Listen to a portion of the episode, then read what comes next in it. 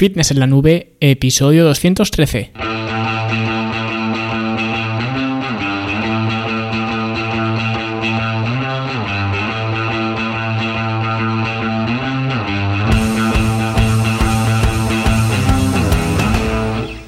Bienvenidos a todos un viernes más aquí a vuestro podcast a Fitness en la Nube donde hablamos de fitness, de nutrición, de entrenamiento y donde cada viernes, cada semana os traigo las técnicas, consejos, estrategias, trucos y como lo queráis llamar para que construyáis un mejor físico y tengáis un estilo de vida más activo y más saludable.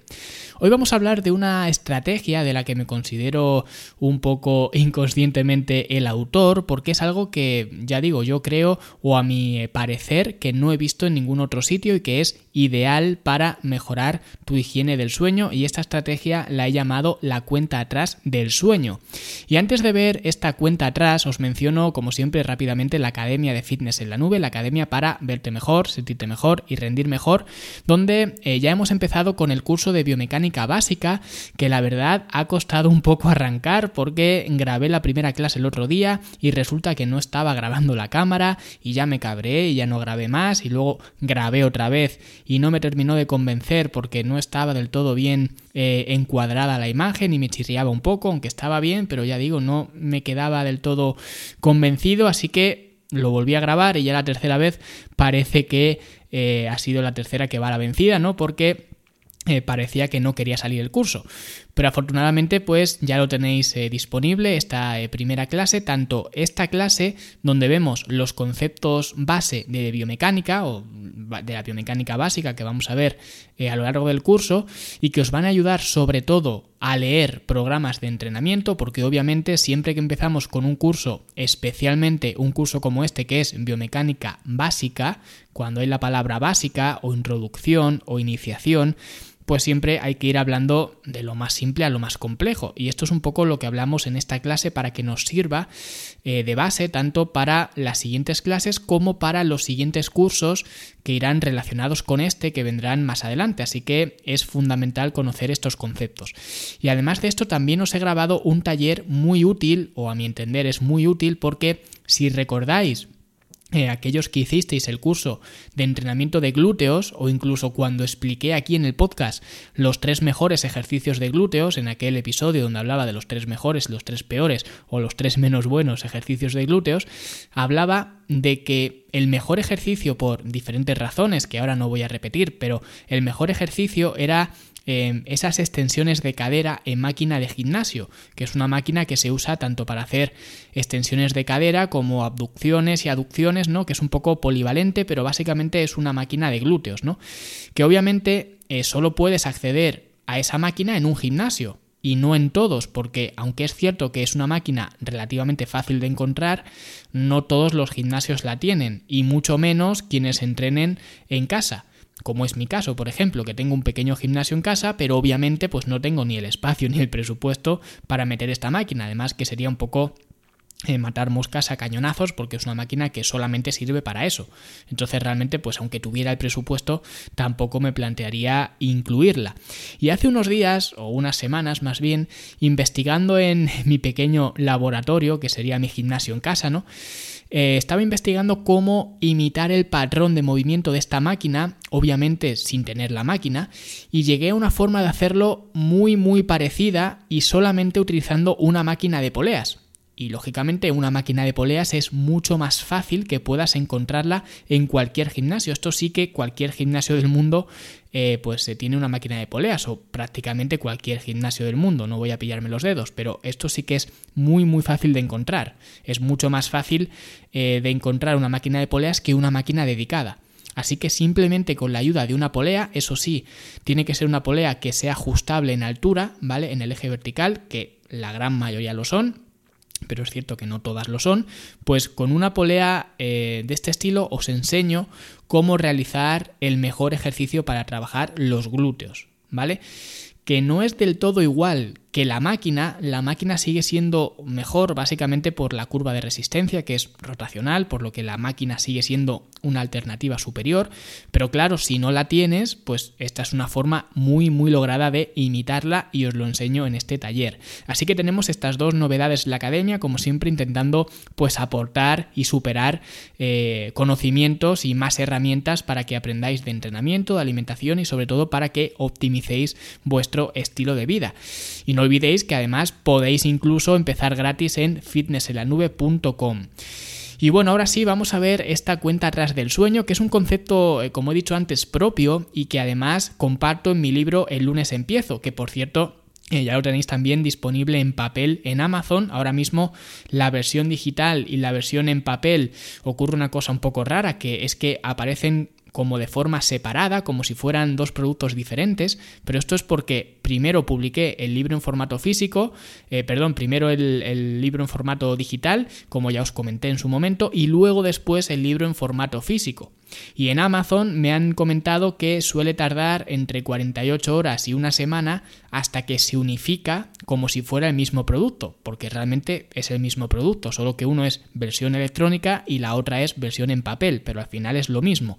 Y esto os lo digo porque a lo mejor si estáis eh, pues interesados, por ejemplo, en la versión en papel, pero estáis viendo el producto en versión digital, desde ahí de momento no aparece eh, cómo comprar la versión en, en papel, ¿vale?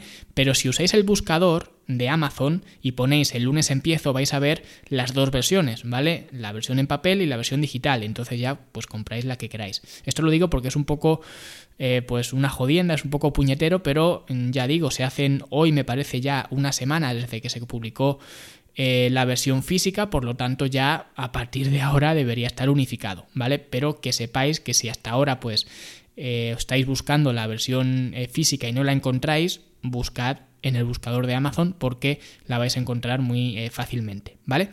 Y bueno, volviendo a esta estrategia de la cuenta atrás del sueño, que es algo que comparto en el capítulo 20 del libro, es una forma mm, básicamente de organizar jerárquicamente algunos elementos para tener una buena noche de sueño. Y al igual que hago en el libro, quiero abrir esta cuenta atrás del sueño con un comentario de Stan Efferdin, que es, un, eh, es el culturista más fuerte de la historia o algo así, o del mundo, no sé cuál es el título exacto que tiene, pero eh, sí que se presenta, digamos, de esta forma, porque realmente es un culturista, pero es un powerlifter y además es un orador, porque habla que desarma el tío. En fin, que es un fuera de serie y esto lo dijo en un seminario y se me quedó grabado. De hecho, lo tuve que apuntar en el móvil porque eh, me pareció una frase 100% cojonuda.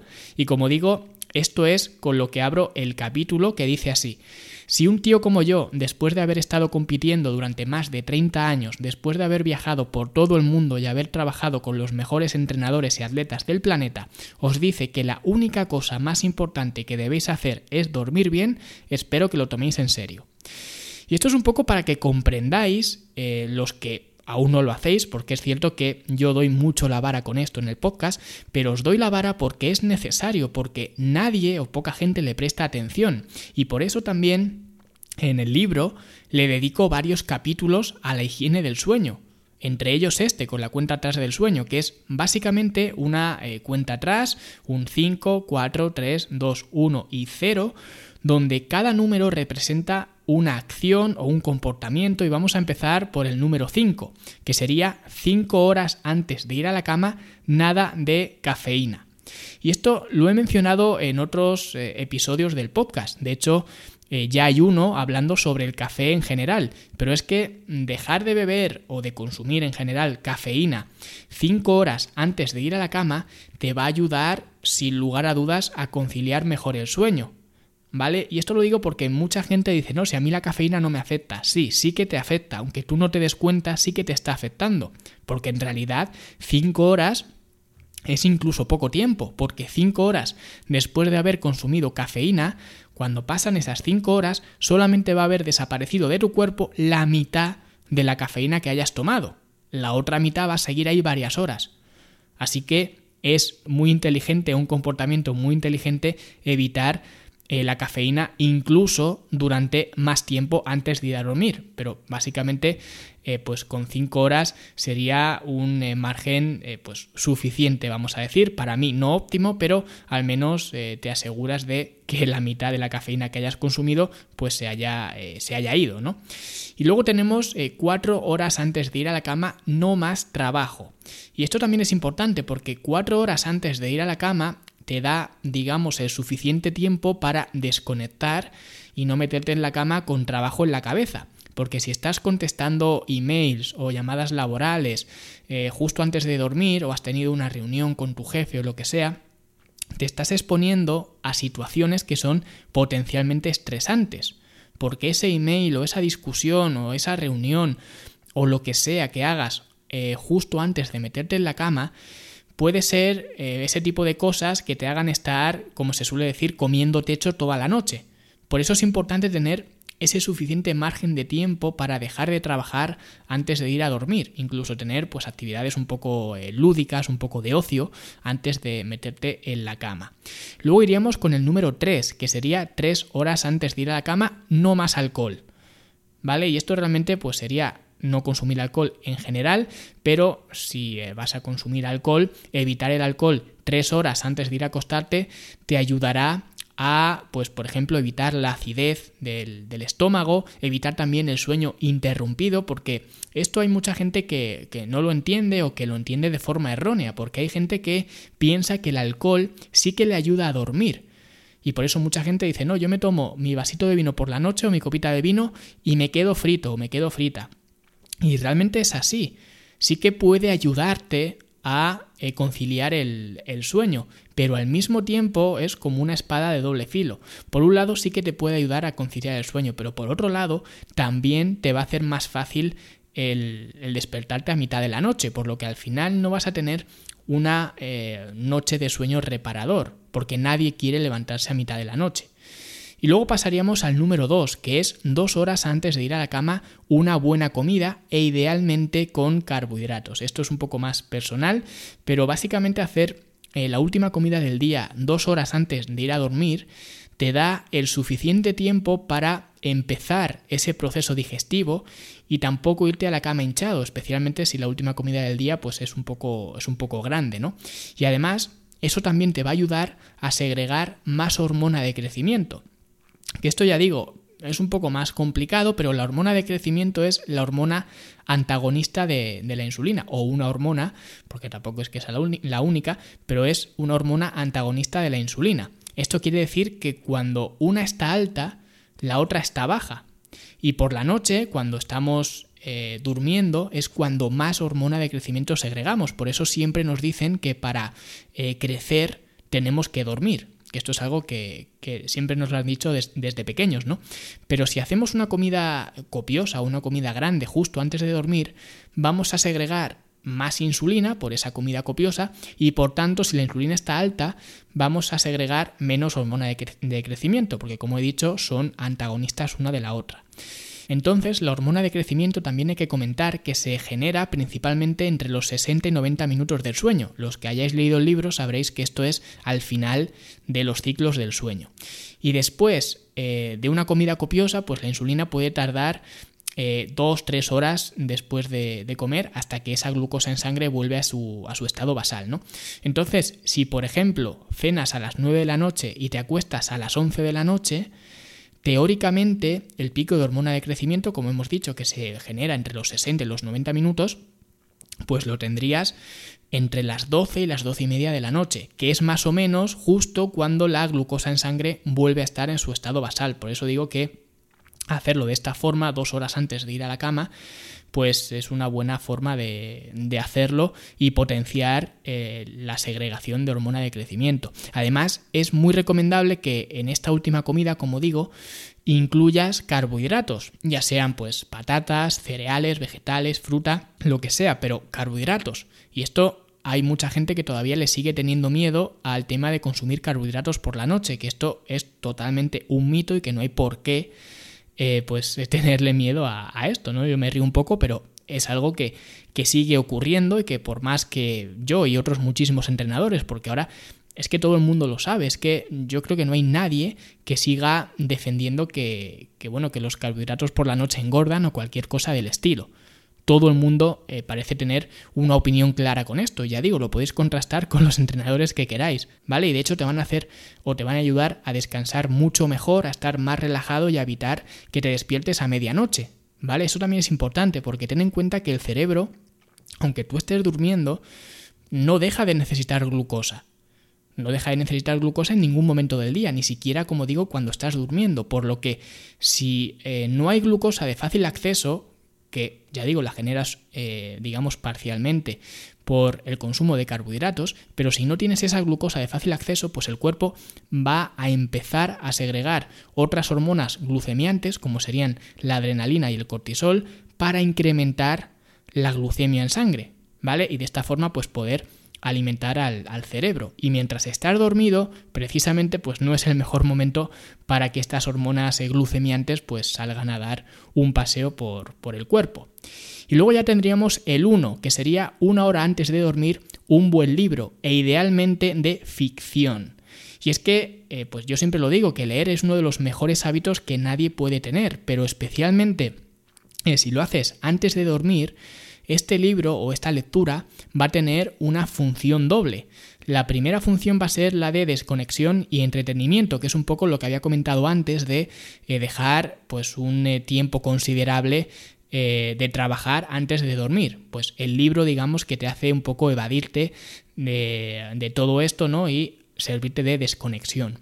Y luego, por último, también de apagón tecnológico, porque mientras estás leyendo un libro, pues no estás mirando el móvil, ni estás viendo la tele, ni nada de esto, que es algo muy importante, especialmente pues en estos momentos antes de, acostarte, por el tema de la luz, también por el tema de, los estímulos, no solamente visuales, sino en general, ¿no? Estar leyendo es, un momento más de, de, relax que, por ejemplo, estar viendo la tele o estar viendo una serie o lo que sea, ¿no?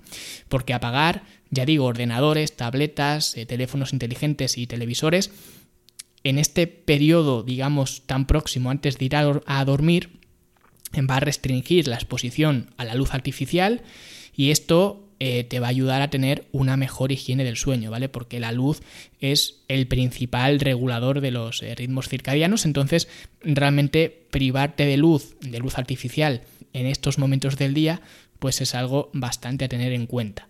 Y el hecho de que el libro sea eh, de una temática de ficción es básicamente para que no tengas que pensar mucho en ese momento del día. Porque si estás leyendo un libro, por ejemplo, para ser mejor profesional en tu campo profesional, ¿vale? O un libro de entrenamiento, o un libro de lo que sea, de cualquier cosa de la que tú quieras aprender algo. Realmente lo que va a hacer ese libro va a ser darte muchas ideas y eh, pues en ese momento del día no es el mejor momento para que tu cabeza esté pensando, para que estés pensando cómo puedes aplicar aquello que estás aprendiendo. Al revés, es un buen momento para leer, ya digo, una novela de ficción, por ejemplo, y dejarte llevar por el universo de esa novela y ya está, y no pensar. ¿Vale? Esto sería un poco la, idea de elegir un libro de ficción. Y ya tendríamos el cero, y el cero sería el número de veces que vas a pulsar posponer en tu despertador. Porque realmente la última tentación que debes evitar aparece siempre a primera hora de la mañana cuando empiezas a escuchar ese sonido escandaloso e irritante del, del, despertador. Porque la tentación que tenemos todos, y yo el primero, es la de pulsar el botón de posponer. ¿Vale? Para ganar pues unos cuantos minutos más en la cama. Pero no debes hacer eso, porque no solamente eh, pues estás poniendo en peligro la puntualidad que tengas, porque puedes llegar tarde, una vez que tú pulsas posponer estás despierto, pero una vez que te vuelves a dormir, vuelves a poner en riesgo que no te despiertes cuando suene el despertador, o que te despiertes y por esos minutos pues ya te toque llegar tarde. ¿Vale? Pero además es que dormirte durante unos pocos minutos, pues no te va a hacer levantarte más eh, recuperado, al, contrario, te vas a levantar más cansado de lo que ya estás. Así que para evitar caer en esa tentación del botón posponer, lo que puedes hacer, y de hecho lo que recomiendo en, en el libro, ¿no? es colocar el despertador lejos de tu alcance. Y esto te hará que, claro, si lo quieres apagar, tengas que levantarte para apagar el despertador y te vas a levantar porque nadie puede aguantar el sonido ese eh, asqueroso del, del despertador, así que te vas a acabar levantando. Y una vez que ya estás levantado, pues ya tienes cierta inercia, es mucho más sencillo empezar a hacer tu día a día que meterte en la cama, ¿vale? Y obviamente esta es una estrategia que, pues si duermes con alguien, eh, puede resultar en divorcio, vamos a decir, ¿vale? O puede que te ganes algunas noches durmiendo en el, en el sofá. Pero es una estrategia efectiva para eh, evitar el, dichoso botón de, posponer. Y esta sería eh, la cuenta atrás del sueño, que es una forma simple de jerarquizar o de priorizar determinados comportamientos para antes de ir a la cama. Y por supuesto, esto no significa, y esto quiero dejarlo claro, que sean tiempos fijos, no significa eh, que tengas que hacer una comida dos horas antes de ir a dormir de reloj. Da igual que la hagas dos horas y media o una hora antes de dormir. Es simplemente una forma de jerarquizar, de priorizar, de dar importancia a ciertos comportamientos. Y por supuesto el consumo de eh, cafeína o sustancias estimulantes, como he dicho antes, debería separarse lo máximo posible de la hora de ir a dormir. Y aquí en la cuenta atrás del sueño he puesto 5 horas. Porque debe ser lo más alejado del todo, es decir, lo más lejos de la hora de dormir eh, debe ser los estimulantes, pero no tiene por qué ser 5 horas. Aquí lo he puesto así porque son 5, 4, 3, 2, 1 y 0. Pero si son 8 horas, pues mejor, ¿vale? Por eso digo que esto no es algo cuadriculado, que es simplemente una forma de organizar las eh, prioridades, así que espero que esta cuenta atrás del sueño os ayude y os sirva para mejorar pues la higiene del sueño y aquellos que queráis más ayuda con respecto al sueño y al descanso, que es un aspecto que como ya he comentado quizás mil veces es fundamental, pero además es un aspecto que cada vez más gente, poco a poco, pero cada vez más gente, se está dando cuenta de ello, de que realmente no es que yo sea un loco hablando por ahí de todo esto, sino que realmente es algo real, que sin dormir no puedes vivir y durmiendo mal, por tanto, vas a vivir muy mal. Y cada vez esto es algo que a fuerza de insistir e insistir, y aquí pues me cuelgo un poco el mérito porque ya digo, yo soy muy insistente con esto, la gente va poco a poco comprendiendo que si quieres rendir bien, tienes que dormir bien. Así que eh, los que queráis aprender más sobre la higiene del sueño tenéis dos opciones, o bueno, realmente tenéis tres. La primera sería escuchar el resto de episodios del podcast donde ya he hablado sobre el descanso, porque como ya he dicho, esto lo he comentado muchas veces y ya os aseguro que esta tampoco va a ser la última, ¿vale? Porque es algo crucial y todo el tiempo que le dedique es poco. Pero por un lado tenéis eh, pues esta opción que es escuchar el resto de episodios del podcast y la siguiente opción sería comprar el libro del lunes empiezo porque ahí le dedico quizás no un tercio, pero sí bastante extensión a este tema de dormir bien. ¿Vale?